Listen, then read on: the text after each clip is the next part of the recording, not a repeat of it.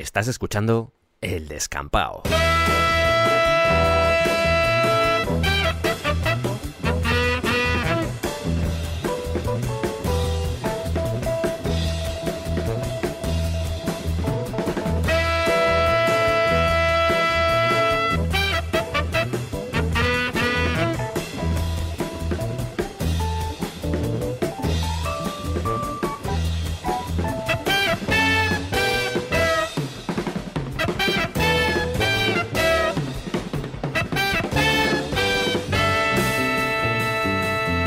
Bienvenidos al descampado.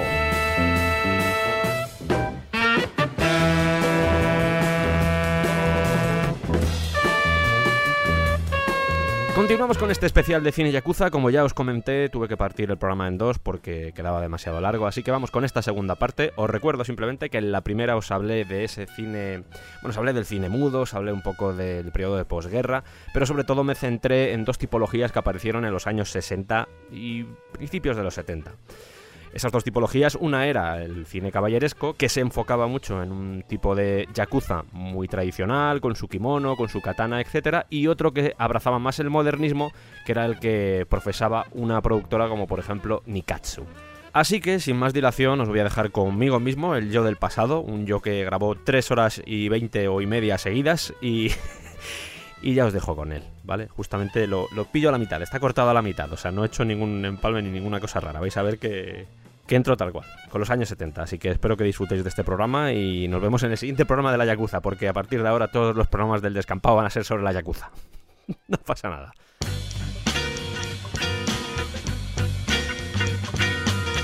Y llegan los años 70. Hasta ahora ya hemos tenido un género, un género yakuza, que se centraba mucho en la parte tradicional y cómo se enfrentaba a la modernidad, y habíamos tenido otro género que se enfocaba mucho en la modernidad y veíamos cómo se enfrentaba a lo tradicional. Soy el Sergio del futuro, es lo que acabo de decir yo, o sea que no os preocupéis.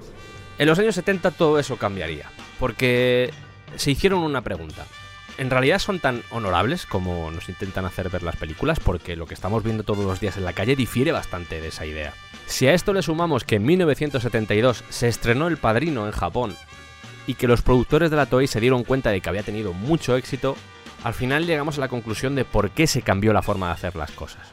El público se estaba empezando a cansar del Ninkyo Eiga, se estaba empezando a cansar de esas historias que, que no, eran, no eran realistas, no, no se basaban en, en su día a día.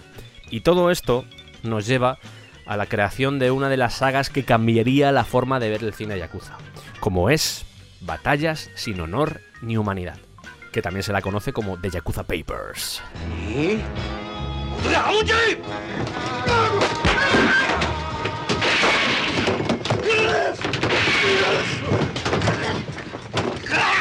A saco.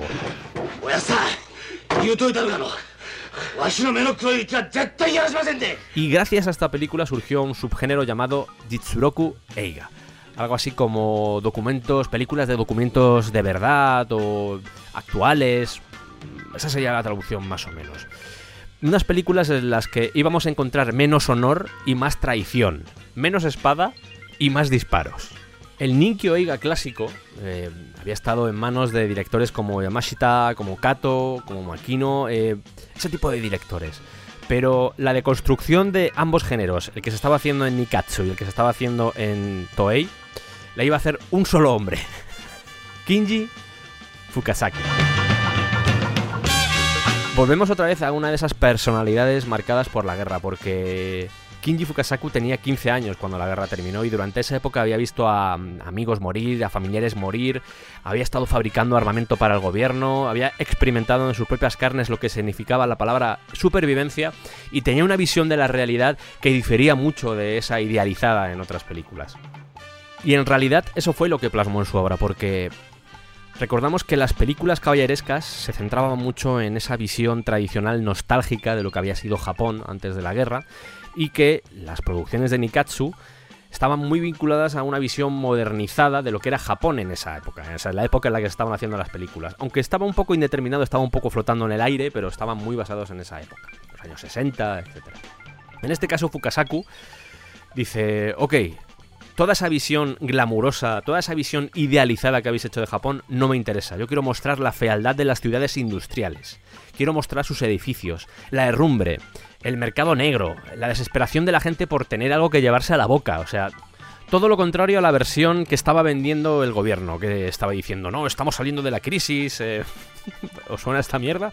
Estamos saliendo de la crisis, eh, ahora todos somos más felices, tenemos más capacidad adquisitiva, etcétera, etcétera. Bueno, pues Fukasaku dice, a mí no me contéis milongas y voy a contar cómo estamos ahora mismo porque no me estáis eh, relatando lo que está sucediendo en la calle.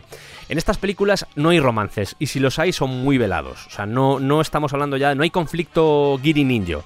Esto es otra cosa. Aquí ya eh, estamos en un mundo en el que solo los fuertes y, por qué no decirlo, los inmorales acaban sobreviviendo. No los que se acogen al código del honor, sino la gente que de verdad día a día tiene que salir a la calle y tiene que traicionar a quien sea para poder comer al día siguiente. O sea, ese tipo de gente es la protagonista de las películas de, Fukasaku. Eh, Suzuki, por hacer comparativa, Suzuki decía que los héroes de las películas tenían que ser elegantes, porque si no, no eran héroes. a Fukasaku le da igual. a Fukasaku te mete a un tío con gafas de sol barata, con una camiseta hawaiana. Eh, y sobre todo, hay una cosa que me gusta que es que tiemblan cuando tienen que disparar. Eh, fallan cuando disparan lloran cuando las cosas van mal, cosa que en las otras películas, en las películas de los 60 no quedaba eso, no, no se veía eso. Estabais intentando humanizar la figura del Yakuza a través de una idealización, pero al mismo tiempo le estaban restando la humanidad, le estaban quitando la humanidad que realmente tenemos. O sea, lo que nos hace débiles, por decirlo así. Y en estas películas de Fukasaku quedan muy patentes porque son humanos y son decadentes al mismo tiempo. O sea, es, es una mezcla bastante chunga. Y es muy interesante cómo son capaces de criticar tanto al Ninkyo Oiga, a las películas caballerescas tradicionales, como a las películas de Nikatsu. Cómo juega con ambas críticas diciendo, ok, los símbolos tradicionales son los que nos han llevado aquí, pero la modernidad de Estados Unidos tampoco la queremos. O sea, es, es todo como era como un deseo de romper con todos los cánones que se habían establecido en la época y decir, todo esto no nos interesa, vamos a hacer un nuevo género que sea que se acerque más al documental. Porque era lo que realmente quería Fukasaku, quería enseñar el Japón, el caos de la posguerra y huir de lo que se había hecho antes. De nuevo, tengo que citar aquí no solo la influencia de Hollywood, sino la influencia del neorealismo italiano, de la Nouvelle Vague, del cinema verité, el estilo documental que había surgido a los, años 70, con directores como Friedkin, incluso como Martin Scorsese, que estaba también por esta época, que firmaban en la calle. Salían a la calle a hacer películas. Y la cámara se movía, había luz natural, em, se jugaba mucho con el factor documental, pues yo qué sé, por ejemplo salían eh, recortes de periódicos, salían títulos en la pantalla que decían el año. Hacía una cosa Fukasaku muy curiosa que es poner cada vez que moría algún personaje, ponía el día en el que había muerto. Ese tipo de cosas para darle más realismo y para darle más ese toque, como he dicho, documental que él notaba o echaba en falta en el resto de películas. Y sobre todo un deseo de no construir el plano eh, de la forma que, por ejemplo, lo hacía Suzuki, sino más rudimentaria a veces a mí me cuesta un poco ver este tipo de películas porque eh, cinematográficamente se hace complicado. La cámara se mueve mucho, hay muchos barridos, en las peleas es como todo muy caótico, muy desordenado, y yo sé que es la intención del director, yo sé que es lo que pretendía, pero a, veces a mí por lo menos se me hace se me hace un poco cuesta arriba porque es eh, pasan muchas cosas en la pantalla, a veces echas un poco de menos un poco más de arte. Eh, con esto no quiero criticarlo, por supuesto estamos hablando de una época de cine, en su contexto, y creo que era necesario hacer algo así. De hecho, hay películas buenas, sobre todo dentro de la saga que creó Fukasaku. Hay muchas más películas, pero eh, la que creó Fukasaku yo creo que es eh, determinante y, es muy importante dentro de la historia del cine, pero a mí, a mí como, como persona que ama el arte, como persona que ama el cine, pues a veces se me hace complicado, pero entiendo por qué lo hace los ángulos a veces son complicados, las imágenes eh, están desenfocadas, hay momentos mareantes. Yo entiendo que en el fondo es como si una persona eh, estuviera yendo al lado de los grupos de Yakuza y estuviera grabando lo que está sucediendo y obviamente no te vas a poner como haría, por ejemplo, como había hecho Suzuki, eh, Kaito o toda esta gente. No tiene nada que ver una cosa con la otra.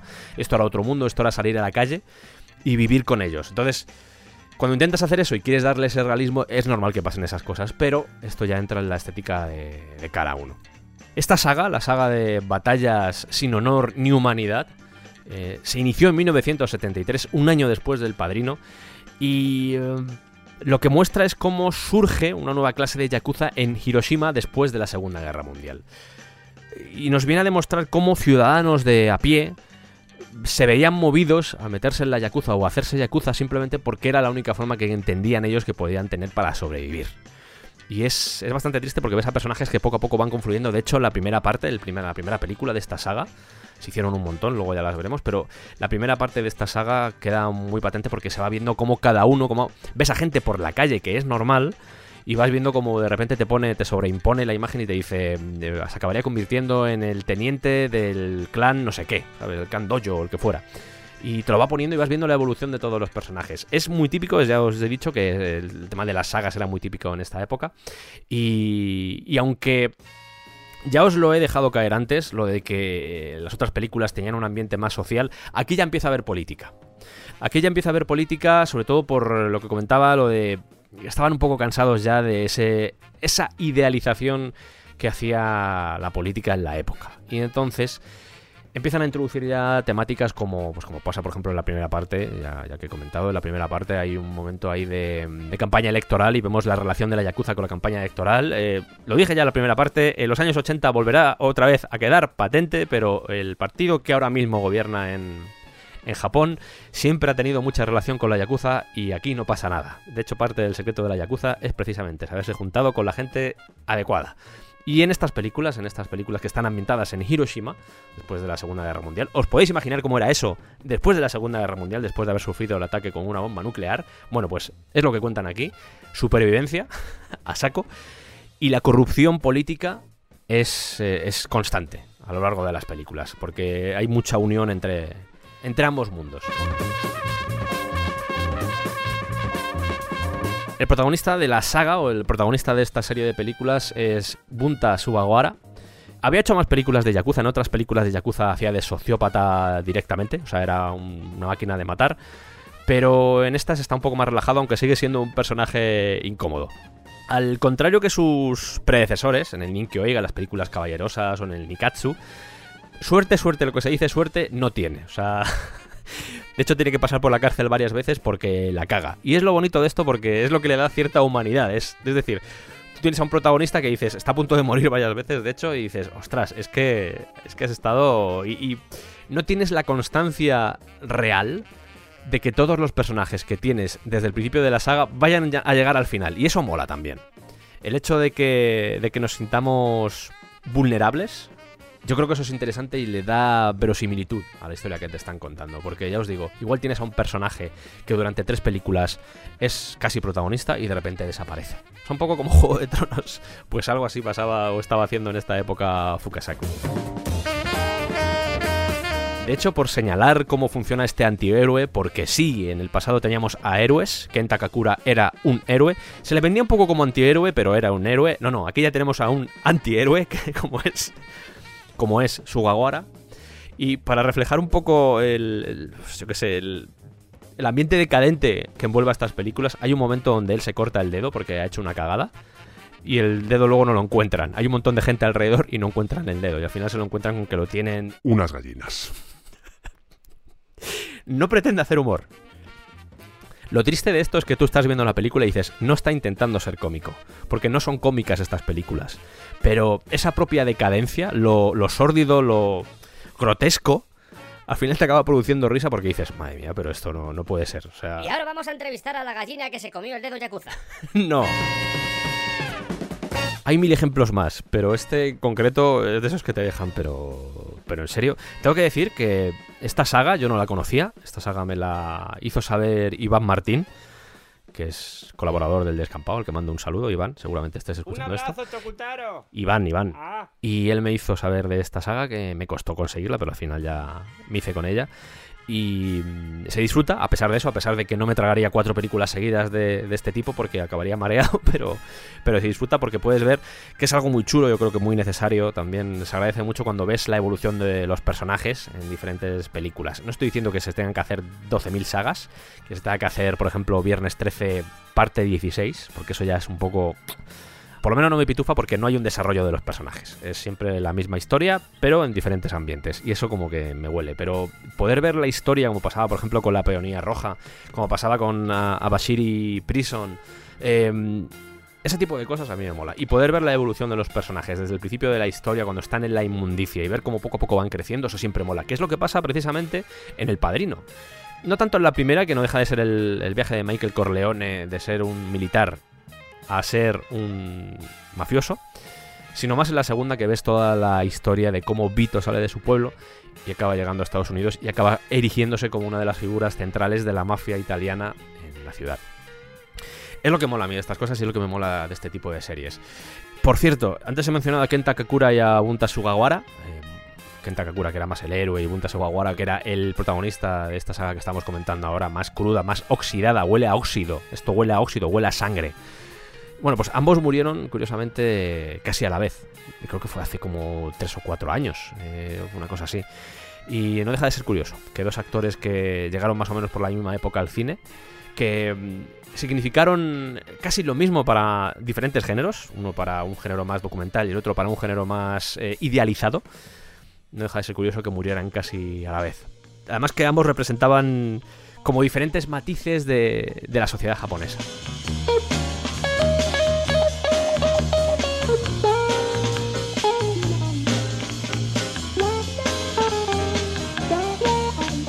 La primera película, el protagonista. Hay, hay un tío con una espada, una katana, y le va a atacar. Y el protagonista le dispara antes de que le ataque con la katana.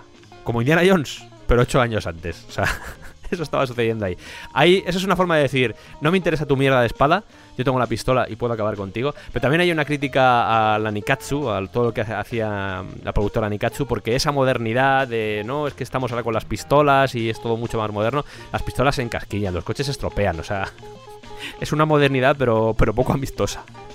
Y por supuesto había algún recadito hacia los occidentales, que luego quedaría más palpable, por ejemplo, la tercera parte en Proxy War, queda más palpable esa, esa crítica de Estados Unidos, pero la visión que dan de los soldados de Estados Unidos como racistas, como violentos, como corruptos, es, es cuanto menos bestia.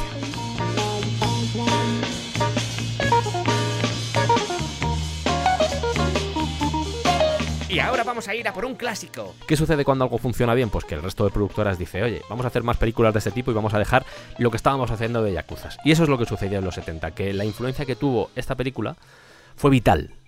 Como si el público, después de haberse tragado tantas películas de Giri Ninja, producidas en, pues yo que sé, por Toei sin ir más lejos, o, por Nikatsu o Toho, pues eh, después de haber estado todo eso, eh, por fin les mostraban lo que vivían el día a día y eso hizo que, que lo petaran, lo petaran. De hecho, el, propio Fukasaku se convirtió en uno de los directores más reconocidos. Grabó cinco partes en dos años, muy típico de la época. Y se hicieron cinco partes, eh, una primera saga que eran cinco partes, y luego se extendió a una especie como de segunda parte que era Nuevas batallas sin honor ni humanidad, que fueron tres. De Fukasaku podéis encontrar influencia en Tarantino, esa es reconocida por él. De hecho, Fukasaku es el director de Battle Royale, que muchos seguro habréis visto esa película y habréis dicho, ah, pues Battle Royale, ah, sí, Battle Royale, ah, pues el director es Fukasaku. Bueno, pues sí, pues es el director de la 1 y de la 2. De hecho, la 2 es la última película que hizo Fukasaku antes de morir. Muy bien. Pero tenemos por delante varias películas que dedicó la Yakuza, porque dedicó unas cuantas, no solo la saga de la que acabamos de hablar, sino que yo creo que es la más importante, sino que hizo más películas alrededor. Eh, simplemente mencionarlo, en el 68 hizo una película que se llama El Lagarto Negro. Y eh, me llama la atención porque es una película que hizo junto a Yukio Mishima, que es el que os comentaba antes, que era escritor, que era ultranacionalista, eh, que hizo una película Shredder. Incluso Fukasaku había dirigido la parte japonesa de Tora Tora Tora, una coproducción que se hizo con Estados Unidos.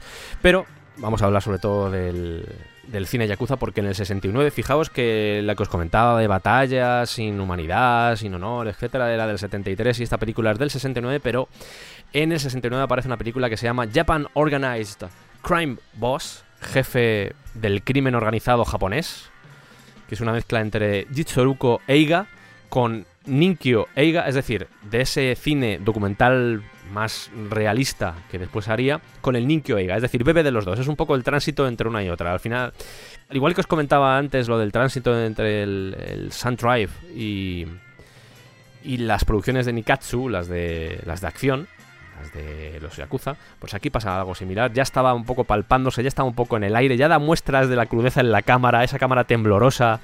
Ya aquí sale Koji Tsuruta, por cierto, que es que habíamos dicho que era el uno de los de las estrellas de Toei.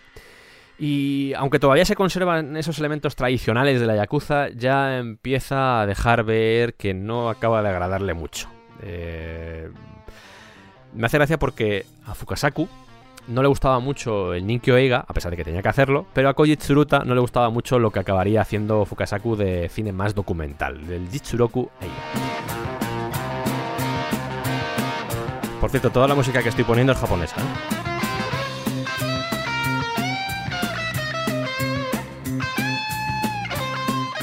Después aparecería en 1971 una película llamada Sympathy for the Underdog, que mm, yo creo al menos, no sé si esto se ha dado cuenta más gente, pero yo creo que es una influencia al sonatine de Kitano. Luego hablaremos del sonatine de Kitano, pero eh, es muy parecido. Tiene lugar en Okinawa. De nuevo, Koji como protagonista, que hace de jefe yakuza que vuelve de la prisión, reúne a unos secuaces en Okinawa e intenta volver a dominar la ciudad. Pero claro, un clan de Tokio no se lo va a poner fácil porque también quiere dominar esa zona. Eso es lo que cuenta esta película. Una película, pues de nuevo, que es interesante dentro de este contexto.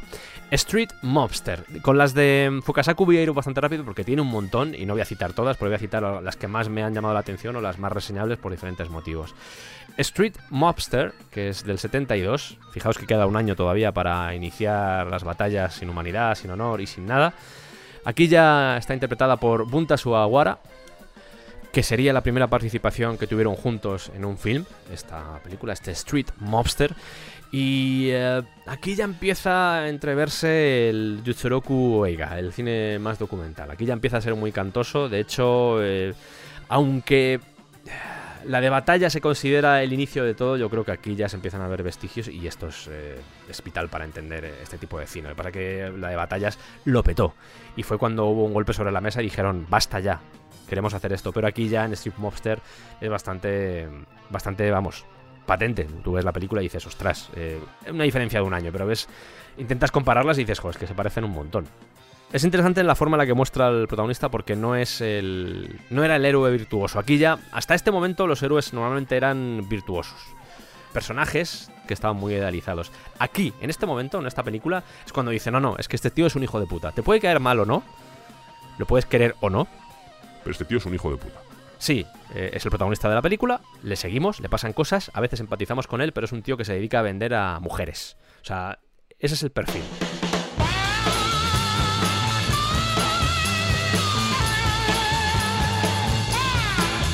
Señalar también, hay un Cops versus Thugs, algo así como policías versus eh, gangsters o malotes o, o, algo así. Y esta me llama la atención porque cuenta los esfuerzos de la policía de Kurashima para erradicar al crimen organizado en la zona. Pero me gusta mucho porque hay sobornos, hay corruptelas dentro del sistema de la policía. Y es algo de lo que hablaré en el especial que voy a dedicar a la burbuja económica durante los años 80 porque esto era muy, muy, muy, muy, muy... pasaba mucho pasaba mucho, esa convivencia entre, entre la policía y la Yakuza. Y solo por esa película, aunque ponga sea un versus, te lo cuentan. Año 75. Y para acabar, el año 76 tiene este cementerio Yakuza. Que sí, ah, pero no hay una película de Miike con el mismo título, sí, luego la veremos, pero en este caso 1976, Cementerio Yakuza, donde un policía un poco bestia, es un policía que mata, un policía que viola, un policía que no obedece a sus superiores, o sea, un pieza, y lo convierte en protagonista. Y es un poco eso, porque eh, en el fondo es lo que intentaba Fukasaku, yo creo, con su cine. Es decir, ok, toda esa parte bonita y fantástica del ser humano me importa una mierda. Yo te voy a vender a un psicópata, a un tío frío, y lo voy a hacer el protagonista de la película. Te puede gustar o no, pero me da igual. Esta es la realidad. Esto es lo que hay ahí fuera. Y te lo voy a enseñar. No hay honor, no hay caballerosidad, no hay glamour, no hay nada. Es esto. Es Cementerio Yakuza. luego habría, como os he dicho, luego habría un remake por parte de, de Miike, un poco más pasado de vueltas que la original, pero es una película interesante, porque nos cuenta de nuevo esa unión entre policía y Yakuza y cómo a veces eh, es muy difícil combatir contra este tipo de mundo cuando los que se tienen que encargar de combatirlo no ayudan. Y es un poco lo que viene a denunciar este cementerio Yakuza. yo me he centrado mucho en Fukasaku como director, para mencionar películas. Se hicieron más películas, esto es lo de siempre. Va a ser el, clásico de este programa. Se han hecho muchas películas sobre la Yakuza, entonces mencionarlas a todas es imposible. Pero más o menos todas empezaban igual. El protagonista salía de la cárcel, había servido a la banda para limpiar su imagen, para limpiar toda la culpa que pudiera tener. Salía el, lo típico, eh, los tatuajes, el ritual de hermanamiento, el oyabun malvado, el final con espadas o a disparos, los dedos cortados. Todo eso era el clásico imaginario de este tipo de cine de los 70. A veces con más fortuna, a veces con menos fortuna. Intenté ver algo que no fuera de Fukasaku y aquí se hacían cosas un poco complicadas. Pero este cine, como os decía antes, eh, todo esto va por épocas. Hay épocas que funcionan bien, hay épocas que funcionan mal. Y en este caso, en el caso de este cine documental, pues la moda terminó. Y así es como llegamos a los años 80. Cuando todo este tipo de cine pierde su oportunidad y va desapareciendo poco a poco de las productoras.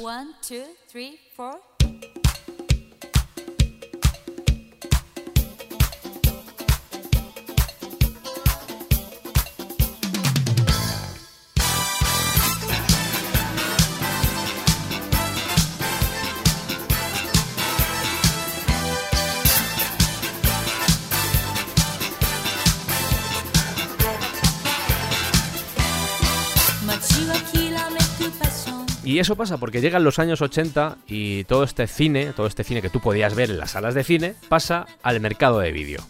Voy a hablar de tres excepciones que llegaron al cine y no al vídeo. Dos de ellas están dirigidas por Hideo Gosha. Una de ellas es Gokudo no Onotachi, que sería algo así como las esposas o mujeres Yakuza. Está protagonizada por Shima Iwashita, una mujer. Y que está basada en un libro que recogía entrevistas con mujeres y novias de verdaderos Yakuza. Se hizo esta película. Es una película muy interesante. Hay otra, una película que se llama Onimasa, que incluso se presentó a los Oscars eh, del 82.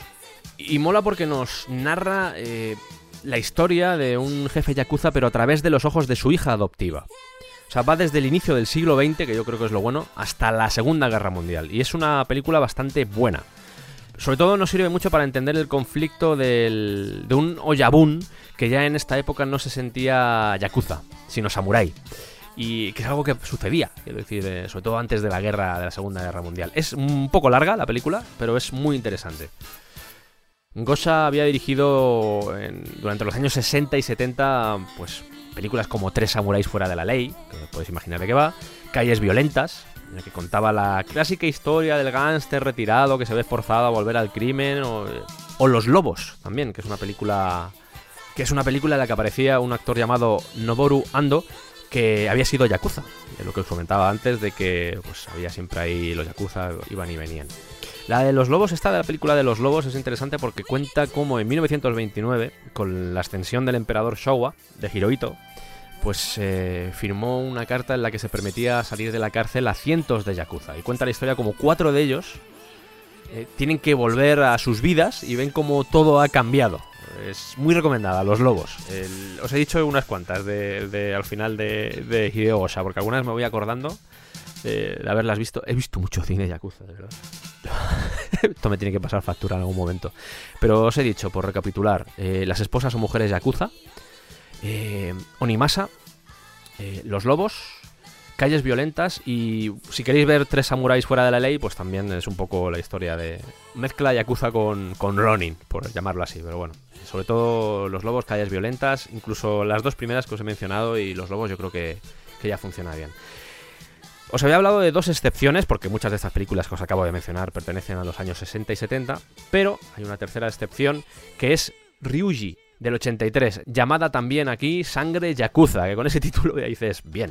Eh, está dirigida por Toru Kawashima, en la que un Yakuza intenta, ojo, sorpresa, dejar atrás su pasado No puede ser, menuda sorpresa. para recuperar a su mujer y a su hija. Eh, son las tres excepciones que haría de, de todo el, el mercado que hubo en esta época, porque como os he dicho, en los 80 mm, muy poquito vídeo. eh, las películas Yakuza desaparecieron prácticamente de los cines.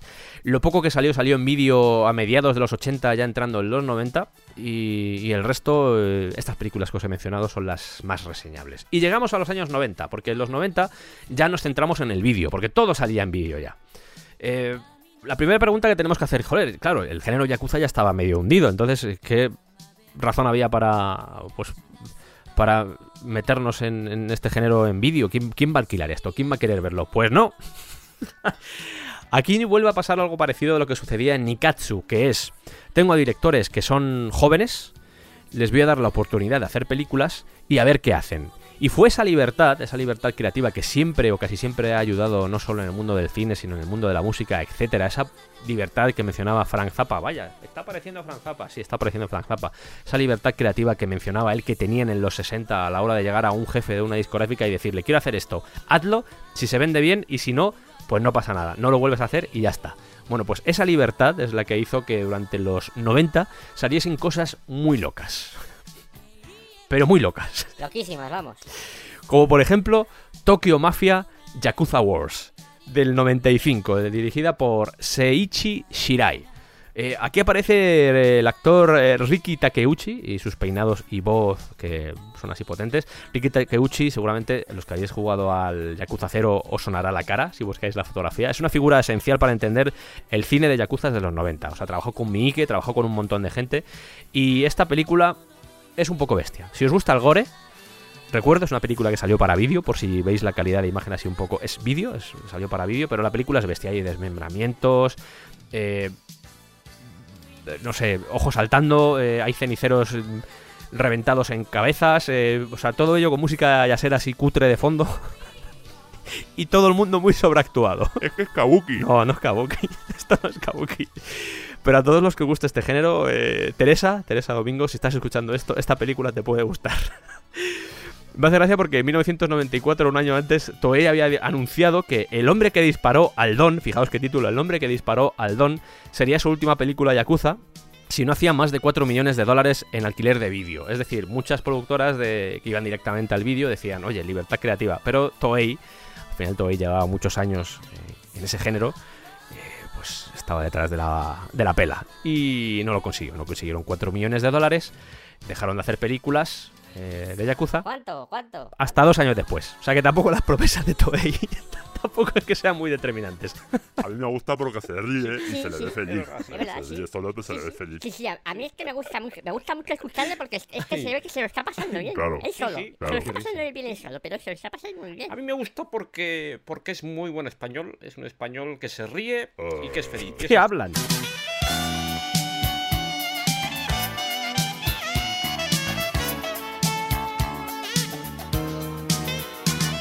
Hay un ejemplo, quiero, sobre todo porque voy a mencionar varias películas suyas. eh, hay un director que se llama Rokuro Mochizuki, Mochizuki, ¿vale? Porque a veces intento pronunciar, pero no me sale bien. Mochizuki, todo junto. eh, un director que venía del porno, no estoy cachondeándome, venía del porno. De hecho, seguía haciendo porno mientras estaba haciendo estas películas de Yakuza que os voy a contar ahora. Él seguía haciendo porno.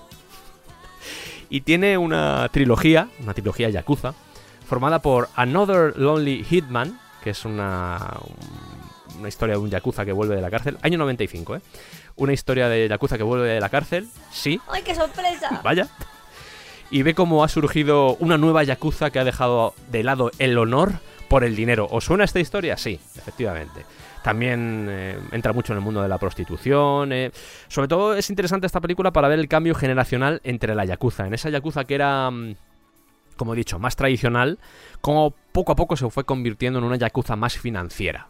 Una película de bajo presupuesto, no esperéis tampoco una, una salvajada, pero es una película muy interesante. Hizo otra que se llama A Yakuza Il Love, del 97, que el título, lo dice, el título lo dice todo, un Yakuza enamorado.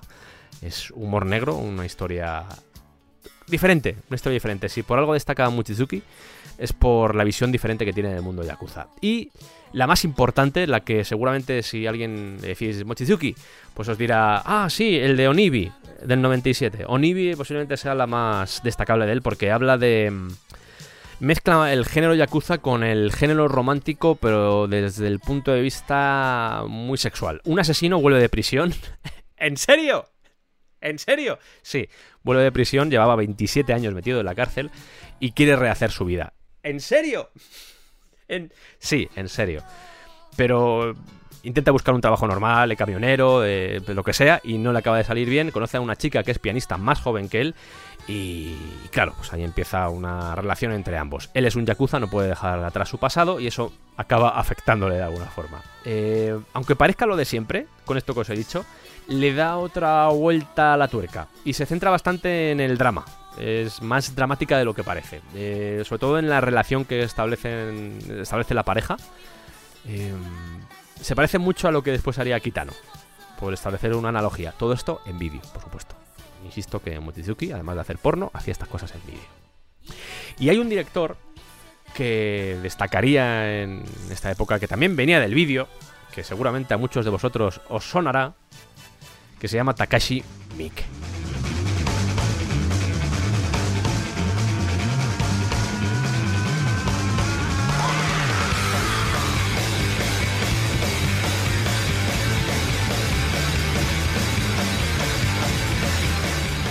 ¿Qué tiene Takashi Miike? ¡Un especial! Más fuerte. ¡Un especial! No os oigo. ¡Un especial! Efectivamente, Takashi Miike tiene un especial, pero bueno, ¡Una! Perdón. vamos a intentar hacer lo que podamos porque quiero pasar por algunas de sus películas, sobre todo las películas Yakuza, que son 3.000 películas Yakuza.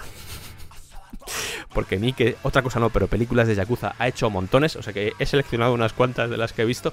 Estas afortunadamente a mí que ya le llevo siguiendo desde hace mucho tiempo, entonces muchas las había visto. No ha hecho falta que me las volviera a ver porque si no ya... Sobre todo porque las películas de Miike son un poco fuertecitas, van un poco cargaditas.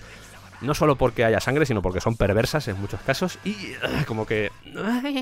Bueno, pues eh, Takashi Miike yo siempre lo he visto como una mezcla entre Suzuki, el de las películas Nikatsu, este que os decía yo, del color, etcétera, y Fukasaku.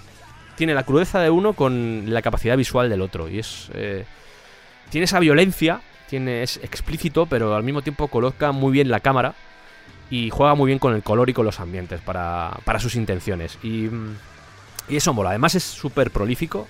Ha hecho series, películas para televisión, anuncios, eh, seis películas en el mismo año, cosas así. O sea, tiene, tiene como esa lisergia surrealista en ocasiones que abandona la narración, como le pasaba exactamente a Suzuki. Eh, de hecho, juega a veces con el Pinku Eiga, con el erotismo este oxidado, el cine gore. Eh, tiene toques de Lynch, de Cronenberg. Voy a acariciarme los pechos. Dando un segundo. Sí. Me los estoy acariciando, aunque no os lo creáis. Bueno. Como os decía, el género Yakuza dentro de, de su filmografía es extenso, pero es una de sus temáticas clásicas. La familia y la Yakuza. Y a veces las dos cosas a la vez.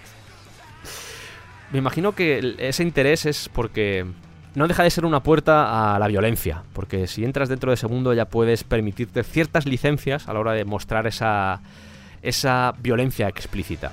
En ocasiones hasta gratuita, pero en otras poética. Y, y hacer eso es muy complicado. Convertir algo como la violencia en algo poético es muy complicado. Es decir, había gente como Kubrick que lo hacía. Y el hecho de que Miike pueda lograrlo en ocasiones, hay ocasiones que no. Quiero decir, hay películas que dices tú, ostras, se te está yendo mucho la cabeza, Takashi. Pero hay poca idealización. Hay surrealismo, pero hay poca idealización. Más bien lo contrario, o sea, los personajes suelen crear rechazo. Aunque sean protagonistas, no sueles empatizar con ellos. Y eso es algo que, de nuevo, que te cuenten una historia en la que te cueste empatizar con el protagonista, eh, es algo que es muy interesante y que también lo hacía Fukasaku. Es más, en ocasiones más que por aquellas cosas que hacen, empatizamos más con los personajes porque nos dan lástima. Es decir, vemos, eh, a pesar de que los veamos como seres violentos, como seres abyectos, eh, el hecho de que se comporten de esa forma y el hecho de que les veamos caer víctimas de sí mismos nos produce lástima. Y eso es algo también que, que le debemos mucho al cine de Miike porque ya no es que haya antihéroes, es que no sé cómo denominarlo, o sea, es el siguiente nivel. Es gente que dices, es que no me caes bien y quiero que mueras, pero al mismo tiempo te da pena. O sea, es una sensación. Una sensación muy curiosa. Se cuenta que Miike tiene relación con la Yakuza porque ha tenido financiación por parte de ellos. No, no lo descarto. Echando un ojo al cine que hacen, no descarto que haya tenido financiación por parte de la Yakuza. Hay Yakuza reales en películas de Miike. Y es un tío que con poco presupuesto, al igual que hacía la gente de los 60 y los 70, consigue dejar su personalidad tanto en películas con presupuesto como en películas sin presupuesto, que suele ser lo más normal que hace, películas sin presupuesto, pero siempre está ahí la personalidad de Mike. Y de verdad que se echa de menos a veces directores que hacen ese tipo de cosas. Hacer un repaso a todas las películas es complicado porque, porque al final caería mucho en la enumeración, pero eh, como prometo hacer un programa sobre él en el futuro, posiblemente con Teresa Domingo, que yo sé que nos gusta mucho a los dos, Tere, y, seguramente disfrutemos mucho haciendo ese especial. Dejo la puerta abierta a desarrollar un poco más las temáticas, pero sí voy a mm, hablar del cine de Yakuza, alguna selección de la filmografía de, de Miike.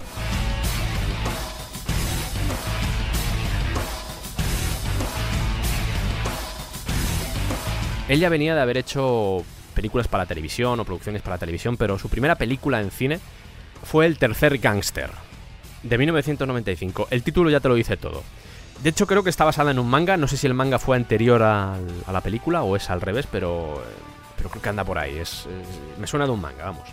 Y luego se hicieron dos partes más, siguiendo un poco la estela de aquellas sagas del género de los 60 y 70. Y no deja de ser una especie de homenaje a la época, a ese cine que se hacía en los 70, pero al estilo Miike. A pesar de esto, la que empezaría a llamar la atención del público sería una saga que se llamaría Shinjuku Triad Society, de 1995, algo así como la Sociedad de la Triada de Shinjuku. Em, luego se continuaría, sería una trilogía, se continuaría con Rainy Dog, de 1997, también dirigida por Miike, y Ley Lines, de 1999, también dirigida por Miike. También dirigida por Miliki, no. no, Miliki no dirigía estas cosas. Esto lo voy a dejar. No, pero también dirigida por Miike. ¿En qué coincidían las tres películas? ¿En los personajes? No. ¿En la historia? No. En la presencia de las triadas chinas y la yakuza japonesa. La primera película, por ejemplo, la de Shinjuku Triad Society, va sobre una banda taiwanesa que intenta hacerse con el control en Japón, de, en un barrio de Tokio, de, de Shinjuku concretamente. Intenta hacerse con el control de la droga, el cobro de extorsiones que hacían los tequilla, que comentábamos ya en el anterior programa, y la prostitución gay. Solo la gay. De hecho, eh, ahí se meten bastante en ese tema de la prostitución gay, que es una cosa que no se conoce mucho. Y, y aquí queda reflejado de la forma esa grotesca y sórdida que suele hacer Mike en este tipo de películas. En la contraparte es un policía, un policía un poco bestia, que intenta evitar que eso suceda y que al final acaba liando la parda. Las otras dos no tienen nada que ver con esta, como os decía. Lo único que coincide es en la temática, pero no, no tiene que ver nada. Más películas, porque tiene a montones. Yo le llamo el Mariano Ozores japonés, que no deja de ser eso. Seis películas al año y cosas así que dices tú, Takashi, tío, eh, ¿tienes vida? Sí, yo tengo. Vale, ok. Está por ahí una que se llama Full Metal Yakuza, que es una historia loquísima de un Yakuza con que cogen el cuerpo, lo coge un científico loco y le convierte en, el arma definitiva, tipo Robocop, pero en Yakuza y con Miike. Está también por ahí Fudo, que va de un joven Yakuza que mm, se monta una banda, una banda de instituto, con la que planea dominar Tokio y superar a su padre Yakuza. Y de paso al resto de clanes que no les gusta mucho esta idea y hacen cosas para que eso no suceda. En los 90 Miike también tuvo una trilogía, veis que voy en plan pa pa pa. En los 90 también tuvo una trilogía Dead or Alive, que son de nuevo historias independientes dirigidas por Miike, pero que sus protagonistas son siempre los mismos, Riki Takeuchi y su pelazo, que os comentaba antes, Riki Takeuchi, y Shou Aikawa, aparecen en las tres películas. Tienen elementos gore, tienen elementos del manga, algún momento un poco surrealista. En la primera parte igual es la, más consistente narrativamente. Nos cuenta la historia de un policía que crea una guerra entre varios grupos, Yakuza, para que se líe parda. Eh, hay ultraviolencia, eh, ambiente grotesco, escatología, eh, exagerada, típica de Miike. hay mierda y esas cosas. Y un final de esos que dices, ¿cómo? ¿Qué acaba de pasar? O sea, te quedas con la boca abierta. Porque el, el tono de la película es uno, y cuando acaba Dead or Alive, la primera, dices, ¿Cómo? la intención de Mike. Mike lo va a hacer mucho. A Mike le gusta mucho eso de entrar en los géneros y destruirlos desde dentro. Un poco lo que hacía Zappa también, igual por eso me gusta. Ya en 2001 salieron dos películas destacables que no son de Yakuza, pero que encumbraron a... Bueno, una de ellas sí. Eh, encumbraron a, a Miike en Occidente. La primera sería Audition, que es un drama, comedia, romántica, thriller, terror, como digo yo, suelo llamarla así. Una película muy interesante, que no salen yakuzas, pero que toca diferentes géneros de forma muy inteligente y no sé, es una de mis faps. De, faps no de, de sino de, de favoritas de Miike. Y luego está por ahí Ichi the Killer, que esta sí es de Yakuza, una película que tuvo su... fue controvertida porque es un poco fuertecita, tiene algún momento típico de Miike. Eh, de hecho está basada en un manga de Hideo Yamamoto, un tío que me gusta mucho, me gusta mucho Hideo Yamamoto porque tiene una cabeza que funciona de forma diferente al resto de seres humanos, es un tío que está muy... Está muy mal de lo suyo, pero, pero al mismo tiempo tiene mucha inteligencia en lo que hace y no sé, a mí por lo menos me atrae. Es una historia en la que un jefe yakuza desaparece y también desaparece el dinero que tenía ese jefe yakuza y tienen que encontrarlo. Ese es el leitmotiv de la historia. Bajo mi punto de vista, la película no deja claro eh, lo que sucede. No, no es una película clara narrativamente, es una película que acabas de verla y dices, ok, he visto mucha salvajada, más o menos he entendido lo que pasa, pero no me, tampoco me he enterado mucho de qué es esto.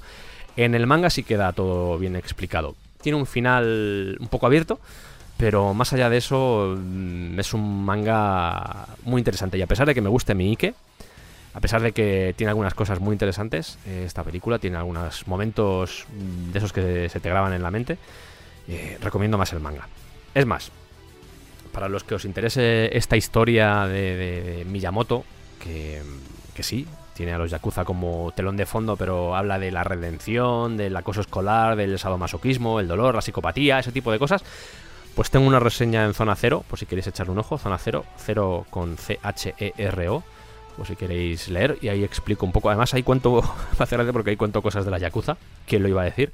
Hace dos años creo que la hice, y, y ahí os cuento por qué tenéis que leer esa obra de Miyamoto.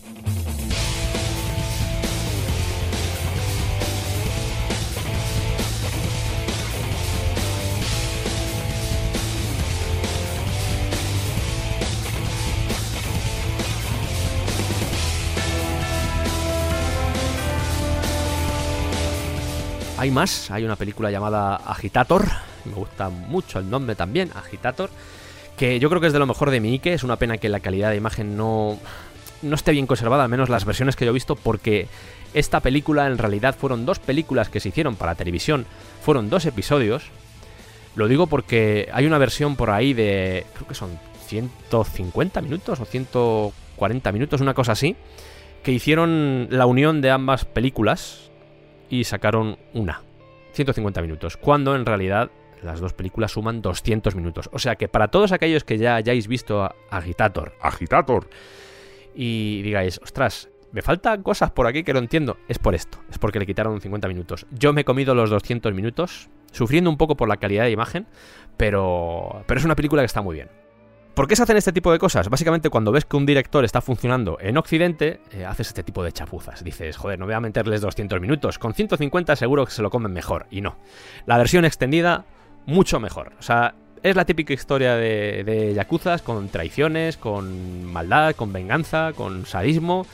Se le nota más comedido, no sé si es porque es para televisión, pero se le nota un poco más comedido. Hay cosas salvajes, quiero decir, sale hasta él, acabo de acordar, sale él actuando. Hay un momento donde le meten a, a una chica un micrófono por el culo, quiero decir, hay salvajadas de ese tipo. Pero, pero más allá de eso, es una película que está bastante contenida para lo que suele ser él. O sea, es, refleja muy bien ese ambiente previo a una batalla salvaje entre clanes. De hecho, hay un montón de personajes, un montón de personajes y de clanes. Y refleja muy bien eh, ese momento.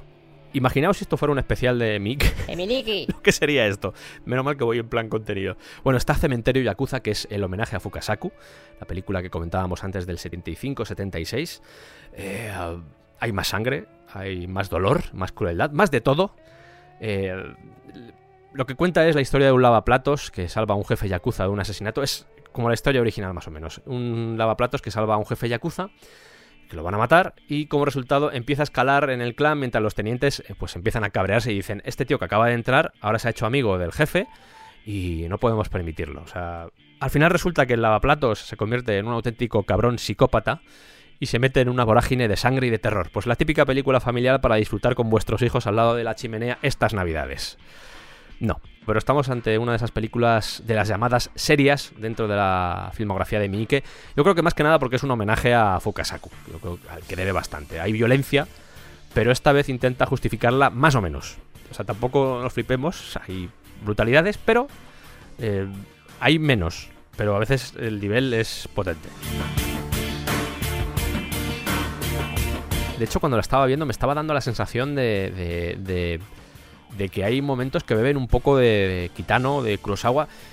A Kitano lo vamos a ver después. Si os gusta Kitano, vamos a hablar de él ahora. Pero ese tipo de planos así un poco largos, esos momentos en los que las películas respiran, bueno, pues eh, Miike, que no suele ser muy amigo de ese tipo de cosas, aquí sí lo hace. Y en 2007, y ya estamos a punto de acabar con Miike, llega una película llamada Like a Dragon, Yakuza. Y esto a los fans de las consolas os va a encantar porque sí, es una película sobre la saga de Sega, la saga de Sega. Concretamente de su primer juego, eh, un juego que se creó para PlayStation 2, que se llama Kiwami. Luego ya saldría el 0, que es anterior al Kiwami, pero en este caso es del Kiwami. De hecho me hace gracia porque el Yakuza 0, muchos de los personajes que salen, pues eh, de hecho Riki Takeuchi sale, Hitoshi Ozawa también sale, son personajes que han aparecido, no voy a decir regularmente, pero que sí han aparecido bastante en el cine de Miike, y todos aparecen en el Yakuza 0. Y eso me hizo mucha gracia cuando jugué al Yakuza 0 porque dije, pues están aquí todos. Parece esto una reunión familiar. Es una película que funciona como curiosidad, este Like a Dragon. Si os gusta la- el videojuego, os gustará eh, también la película. Y ya está Miike. Y ahora Miliki. Otro director que aunque no tomó partido en el movimiento dentro del, del vídeo, como le pudo pasar a Miike, es Takeshi Kitano. Que si algo interesante tiene Takeshi Kitano es la combinación de películas Yakuza con un elemento más existencial y más relajado, por llamarlo así. Precisamente yo creo que lo que ha creado un estilo único es el hecho de abordar esa temática, pero al mismo tiempo intentar impregnarla de poesía. Pero no de idealización, sino de poesía, que es diferente. O sea, es. eh, Kitano destaca mucho por. por. Pues los cortes, hace mucho corte así en plan a lo bestia. Sobre todo después de una escena violenta, te corta el, plano. O sea, no- es como que te deja reflexionando en el silencio de, de un plano a otro. Sucede algo, un momento, una batalla o lo que sea, te corta el plano, o te hace un fundido a negro, y te tiene pensando para decir, ostras, ¿qué acaba de pasar? Ese tipo de cosas la hace. Eh, pocos diálogos, el humor es extraño, eh, la violencia es a veces un poco bestia, pero insisto, tienen poesía las, las películas que hace. ¿Qué tiene Kitano? ¿Qué tiene Kitano? Un especial. ¡Más fuerte! Un especial. ¡No os oigo! Un especial. No, pero menos que Miliki, ¿eh? Posiblemente menos que Mike porque tiene menos películas, pero vamos. Una. Vaya, otra vez llego tarde. Seguramente en las películas habréis visto la firma de Pete Takeshi. Y diréis, ¿lo de Pete Takeshi de qué viene? Porque eso es lo de Beat, es, seguramente será porque... Porque mete hostias. No. Eh, lo de Beat viene porque tenía un grupo cómico, porque Takeshi es cómico. Esto imagino que muchos lo sabréis ya, pero Takeshi era cómico. De hecho, de tenía un grupo cómico que se llamaba 2 de 2 Beat, junto a Nio Kaneko. Y por hacer comparativa era- eran como los hermanos Calatrava. Es decir, había uno que era el serio, que era eh, Niro, eh, Niro Kaneko hacía de serio, y Takeshi que hacía, era el que hacía las bromas por detrás hablando muy rápido, muy muy rápido.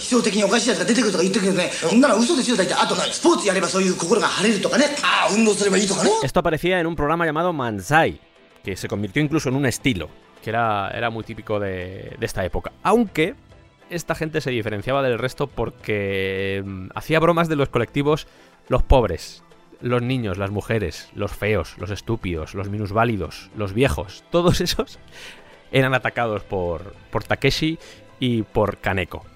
Esto durante los años 70 y parte de los 80. ¿Hubo quejas? Por supuesto, las quejas no se hicieron esperar y por supuesto tuvieron que sufrir la censura, porque cuando algo no te gusta, ¿qué puedes hacer? Cuando alguien hace humor y no te gusta, ¿qué puedes hacer? ¡Censurarlo! Muy bien. Porque, claro, no te puedes meter con nosotros. A no ser que seas eso. Si eres eh, feo y te metes con los feos, sí, lo aceptamos, pero si no, no. Si no, no, porque claro, eres feo, tienes el carnet de, de poder meterte con los feos. Bueno, pues llegaron a estar vetados incluso en, canales. La NHK, por mostrar su cuerpo, por mostrar el- un desnudo, pues tampoco era un desnudo completo, pero por mostrar un desnudo, directamente dijeron, no queremos que vuelva a entrar esta gente en nuestras oficinas. En los 80 se separaron Y aunque ahora le tengáis en ese prisma de Yakuza irredento, serio, eh, asesino que mata a mucha gente, eh, Takeshi Kitano forma parte de el Olimpo de los cómicos japoneses junto a Tamori y a Sama Akashiya, que son creo que los más reconocidos, sobre todo de esta época, luego ya vinieron más, pero sobre todo de, esta época eran los más destacables. Y a Takeshi Kitano le debemos eh, Humor Amarillo, que es como se llama aquí al castillo de Takeshi. Humor Amarillo. Eh, sí, era de Takeshi Kitano también. Pero bueno, vamos a lo que nos interesa, al cine de Yakuza, porque eh, aunque el cine de Yakuza de Kitano es menos extenso que el de Miike, hay bastante. En 1989 iba a protagonizar una película que se iba a llamar Violent Cop. ¿Quién iba a ser su director? Sorpresa, Kinji Fukasaku. Sí, el de batallas sin honor, sin humanidad y el de Battle Royale. Ese director iba a hacer esta película, pero al final unos problemas de agenda con Kitano, porque tenía muchas obligaciones en televisión, como podéis entender, hicieron que no pudiera dirigirla. Así que el distribuidor y la productora dijeron, oye Kitano, ¿por qué no la diriges tú? Kitano no tenía experiencia dirigiendo películas, pero dijo, pues oye, pues vale. Se encarga él de reescribir el guion y así empieza su carrera como director, de forma totalmente accidental. Si Fukasaku hubiese dirigido esta película, nadie lo sabe, ¿eh? pero es posible que al menos la primera etapa de, de Kitano no hubiese existido. Y ese tipo de coincidencias mola que suceda.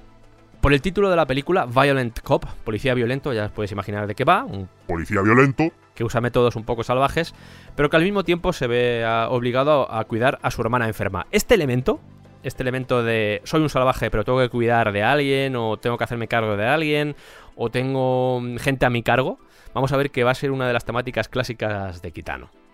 Por supuesto, todo esto con la Yakuza de fondo. Su segunda película como director fue Boiling Point, estamos hablando de 1990, y aquí empiezan ya a notarse las características que marcarían su estilo. Las tomas largas, el mínimo movimiento de cámara, el silencio, eh, la violencia, el humor muy... en pequeñas dosis, pero muy bien metido, el poco diálogo. Esos personajes que desde el minuto uno ya sabes que están marcados, ya sabes que su destino es el que es, y que su único lenguaje es la violencia y la sangre. O sea, eso es así. En esta historia, en Boiling Point, nos cuenta eh, dos jugadores de béisbol, que son dos chavales, que son jugadores de béisbol, y viajan a través de Japón, desde Okinawa a Tokio, porque ah, su entrenador lo han machacado unos yakuza, su entrenador era un ex yakuza, y han ido ahí a Okinawa a machacarle, y dice, oye, mm, tenemos que buscar venganza. Por el camino se encuentran con Uehara, que está interpretado por Kitano, que es una bestia parda, o sea, un, un animal, y tiene una visión del, del Yakuza un poco satírica, un poco exagerada. De hecho, yo creo que es la más exagerada posiblemente de todas las películas de Kitano. Un Yakuza un poco irreal, eh, sobre todo es un bruto, asesina, viola, mutila, todo lo que queráis, pero la forma, el enfoque que tiene es, es al final acaba quedando como una especie de comedia, pero rara. Porque es como muy excesiva a veces, pero otras veces es. intenta jugar mucho con el humor. No sé, es una, una película. Una película rara que podéis verla perfectamente. Y esta es la música del tráiler que encontré por internet, que esta canción no aparece en toda la película, pero en el tráiler por algún motivo la pusieron, y no sé si os suena. Es como una especie de plagio del Tubular Bells de Michael Field, pero cambiado, para que no se note. Pero es igual.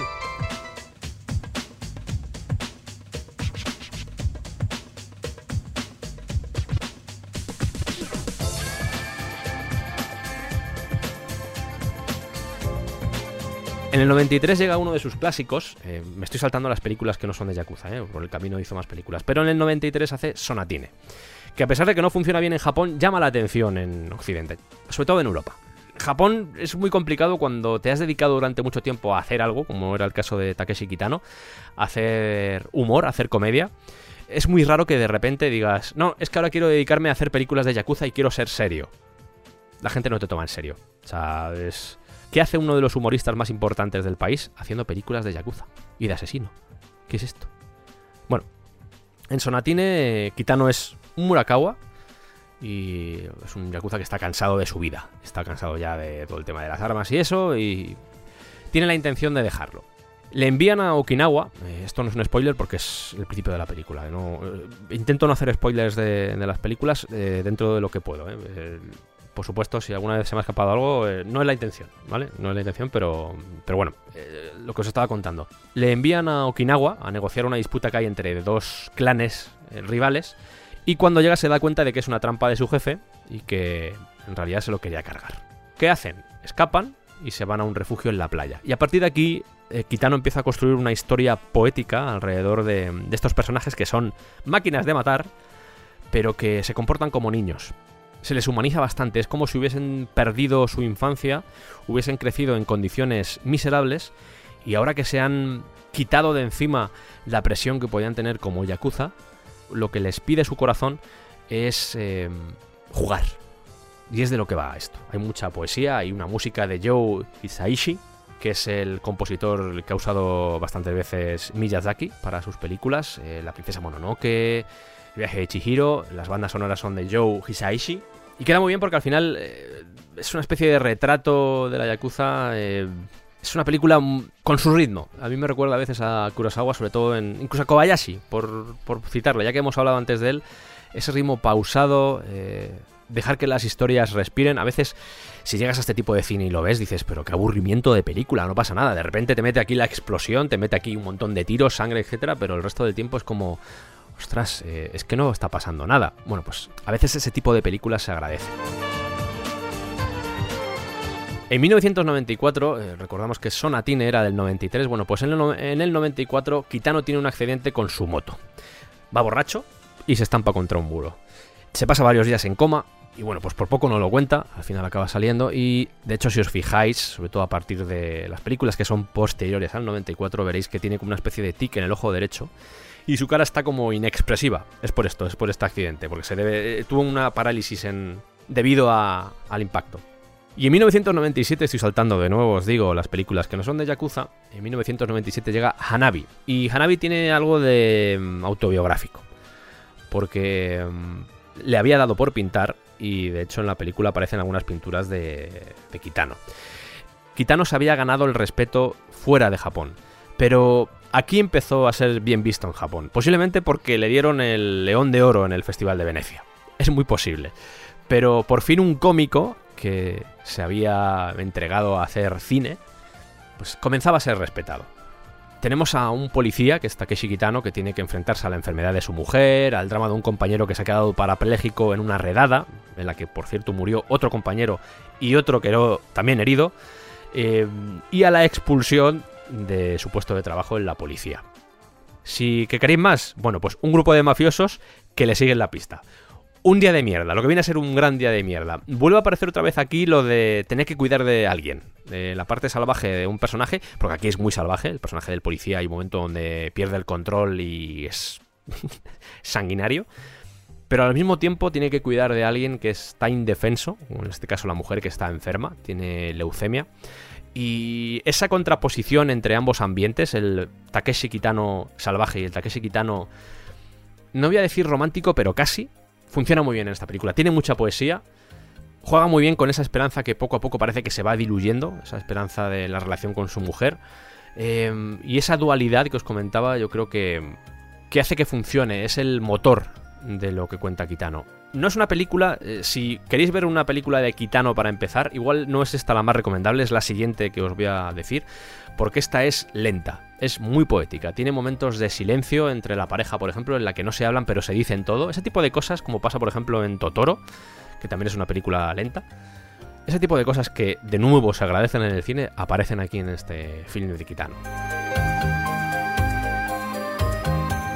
Es una película en la que no hay palabras, son más sensaciones. O sea, eh, además que, como siempre, le gusta mucho crear una armonía, sobre todo en las escenas con la mujer, y luego romper esa armonía con, pues, con los balazos y con las cosas. La que os decía que puede ser la más eh, correcta para empezar en el cine de Kitano es Brother, del año 2000. Eh, es una coproducción, de hecho, es una coproducción con Estados Unidos y con Reino Unido.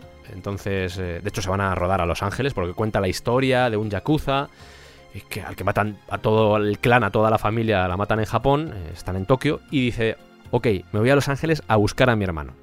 Allí conoce gente, lo típico, y empieza a meterse en una lucha encarnizada por hacerse con la droga del centro de la ciudad. Es la primera película que hacía fuera de su país, y de nuevo vuelve a jugar mucho con la ternura y con la violencia. O sea, muestra la cara más humana del Yakuza y su relación con el hermano, y al mismo tiempo la sociedad corrupta, que no es una cosa solo de, mm, de Japón, sino que también te dice, "Eh, en Estados Unidos también está sucediendo algo, algo muy feo. Igual queda feo o es políticamente incorrecto que diga esto, pero recomiendo ver estas películas, en general el cine japonés, recomiendo verlo en versión original subtitulado, porque el doblaje no acaba de funcionar bien. Eh, los japoneses tienen una comunicación no verbal diferente a la nuestra y una forma de actuar diferente a la nuestra. Y si tú quieres doblarlo, va a quedar muy raro. Eh, de hecho, lo podéis comprobar, películas dobladas japonesas que mm, acaban de funcionar y es precisamente por eso, porque tienen una forma diferente. Vienen de otras raíces, otras raíces, el teatro viene de otras raíces diferentes a las nuestras, y tú puedes doblar una película francesa, pero doblar una película japonesa, ah, a mí por lo menos no me acaba de, de funcionar. En 2010, fijaos que pasamos de 2000 a 2010, porque luego ya Kitano empezó a hacer otras cosas. eh, después de que todo el mundo le dijera, ¡Vete al cine club! después de que la gente le dijera, oye Kitano, vas a hacer una película de una Yakuza. película de Yakuza, Kitano. Hace mucho tiempo que no haces una película de Yakuza. hace una película de Yakuza. Haz una película de Yakuza. Kitaro llega un momento en el que dice, ok, voy a hacer una película de Yakuza. Y hace Outrage, que creo que también es una buena película para empezar en el, en el Kitano dedicado a la Yakuza, porque es de lo que estoy hablando, ¿eh? No estoy hablando de Zatoichi, ni todas estas películas, ni... No, estoy hablando de las películas de Kitano dedicadas a la Yakuza. Y este Outrage es... funciona muy bien. La pretensión es entretener. Deja un poco de lado la poesía que metía en otras películas y se centra más en una historia. Se centra más en, en que sea algo entretenido y eh, añade más diálogo, por ejemplo, que eso choca con respecto al resto de su filmografía. Él no es el protagonista y adopta un poco el papel de Fukasaku, el de va a salir, ya ha salido muchas veces durante este programa, pero el de mm, batalla sin humanidad ni honor y esas cosas. Adopta ese papel porque consigue meterse dentro de las oficinas de la Yakuza y nos muestra su- sus batallas, sus traiciones, sus luchas de poder. Cómo los gángsters han evolucionado de un punto a otro. De cómo al principio eran tradicionales y cómo se vuelven unos tiburones financieros. Eh, queda poco ya de ese honor samurai que nos vendían en el pasado. Aquí ya lo que importa es la pasta. El pasado no importa. Y es un poco ese conflicto entre ambas visiones del mundo yakuza. A mí es una película que hay gente que dice, "Buah, el guion es un poco flojo. A mí me ha funcionado bien. Si sabes lo que vas a ver, no estaba esperando ninguna. Igual es. Igual cuando vienes de otras películas de Kitano dices, ostras, eh, qué floja. Pero a mí me parece una historia de acción, una historia violenta, una historia con sus tramas, con sus traiciones, etcétera, y a mí eso siempre me gusta. Además que son tres partes, se hicieron tres partes, y el hecho de que use Cinemascope además ayuda porque la fotografía a mí me ha encantado. Es eh, la fotografía de Outrage de las tres partes es maravillosa. Además que hay una cosa que me da mal rollito que es el sonido de, de los disparos. Fijaos que he escuchado un montón de películas con disparos, pero los disparos en, en esta película, en esta saga, en esta trilogía, eh, me hacen sentir muy vulnerable. No sé por qué, suenan muy, muy crudos. Es una tontería lo que digo, pero no sé, me, me llamó mucho la atención. No esperéis humor, hay humor muy velado, pero no es humor muy... Violencia, básicamente. Violencia y crueldad, pero está muy bien hilado porque son, son tres historias, o sea, son tres películas, pero es la continuación de una historia, y eso siempre, siempre ayuda.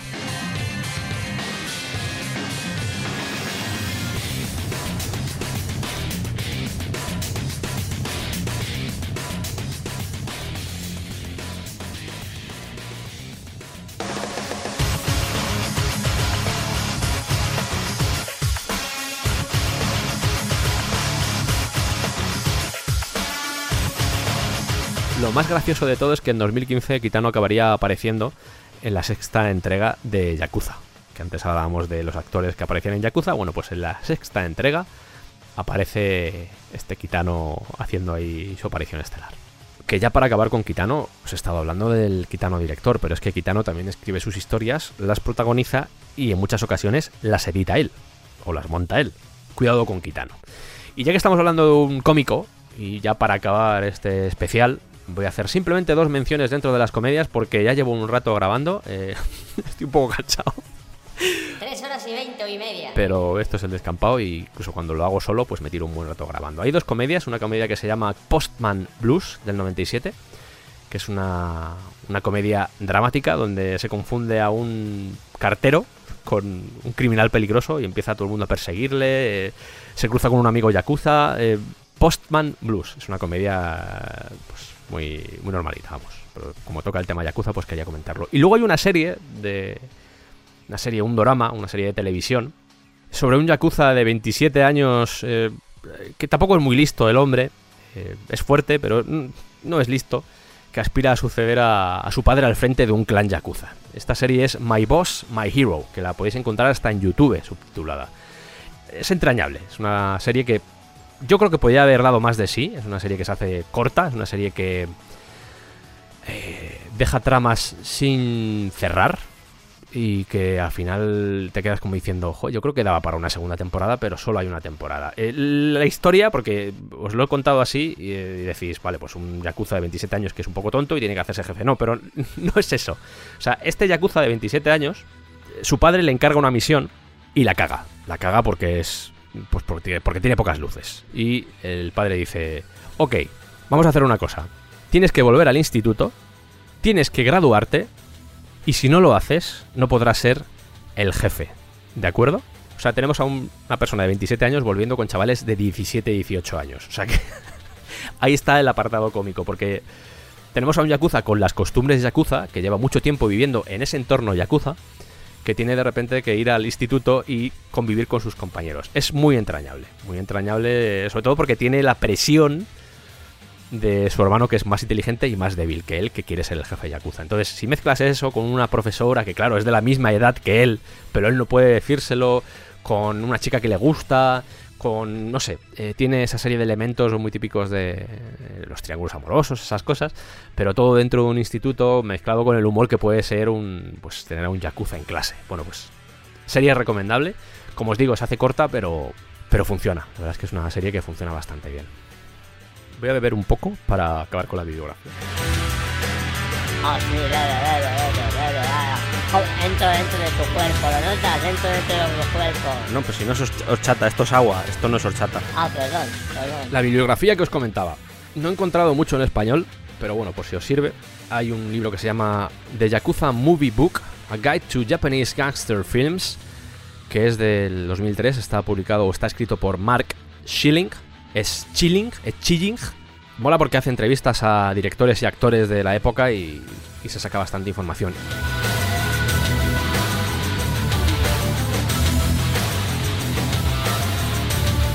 No sé, ha sido un programa interesante sobre todo porque sí es cine, os lo decía antes, es una representación ficticia de la realidad, pero siempre está bien ver este tipo de cosas porque te ayudan a entender a una sociedad. Yo sé que muchas de las cosas que aparecen aquí están idealizadas, son falsas, son mentira, está claro, soy consciente de ello, no pasa nada, pero, pero está bien entender cómo funciona un país a través de lo peor que tiene ese país. Y creo que este es el caso. Eh, A mí me gusta mucho Japón y sumergirme de repente en toda esta debacle que he tenido de cine Yakuza y sobre todo diferentes etapas porque afortunadamente no es todo igual, si no me hubiese estallado a la cabeza, pero el hecho de que pasásemos por una etapa de idealización de lo tradicional, lo moderno, lo documental, etcétera. El hecho de que haya tenido diferentes etapas ayuda a poder no solo a entender la evolución de la sociedad a través de esas etapas, sino a, a poder comerte esta cantidad ingente de material que hay alrededor del mundo yakuza. Nos interesa, no sé por qué, eh, merece una reflexión igual, pero nos interesa este mundo, eh, no solo a nosotros, sino a los propios japoneses. eh, les interesa este tipo de cine. No estoy diciendo que tenga un éxito brutal, porque yo creo que la edad dorada del cine yakuza ya pasó. Puede volver otra, pero la importante ya pasó, que fue la de los 60 y los 70. Pero es una temática que siempre interesa. Y yo creo que es lo de siempre, poder abrir la ventana y poder ver lo que hay al otro lado, ese lado desconocido, ese lado que no nos gusta, ese lado que no queremos para nosotros mismos, ese lado en el que incluso nosotros no querríamos estar.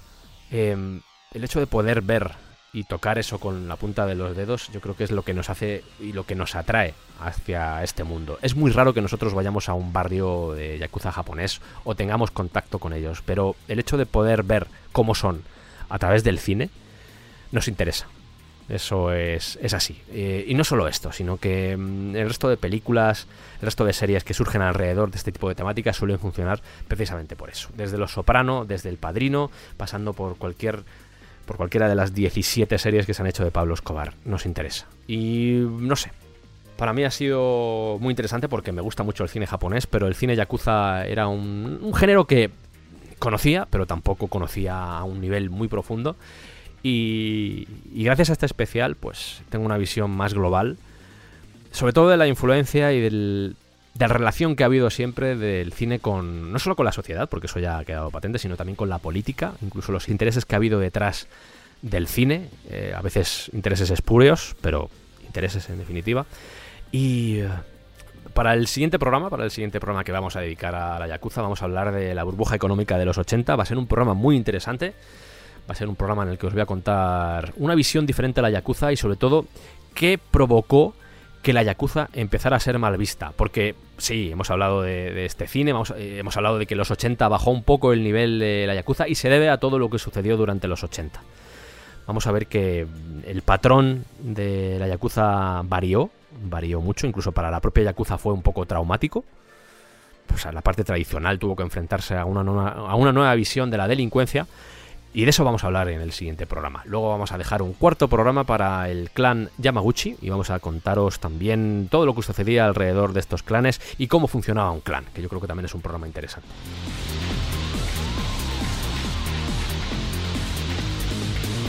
Ha sido un placer, como siempre, estar en el descampado con todos vosotros, compartiendo estas cosas que de repente me da por aprender y sumergirme, como ha sido la Yakuza. Y nos vemos en el siguiente programa. Espero que estéis ahí y que hayáis disfrutado de este programa, que ha quedado un poco largo. Este contenido ha quedado un poco largo, pero yo creo que ha sido muy interesante.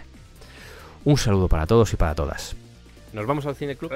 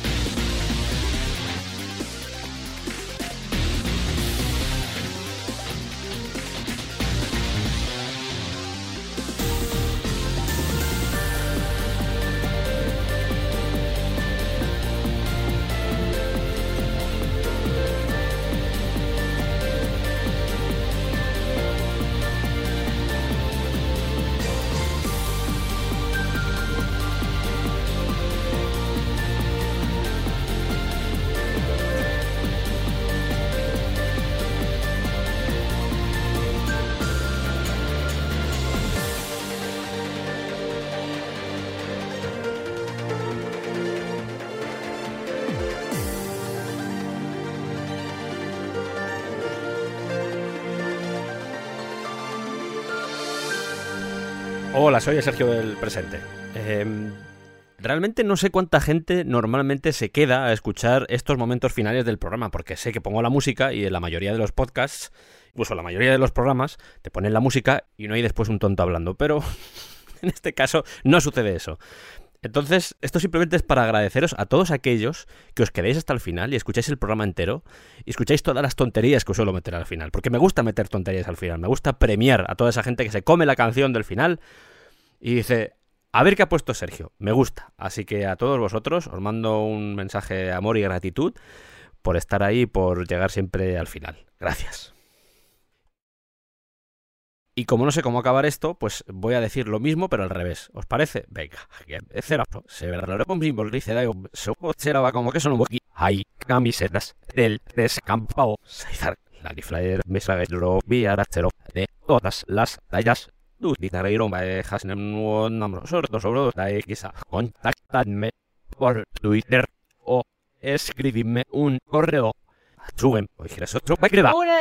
Vaya, otra vez llego tarde.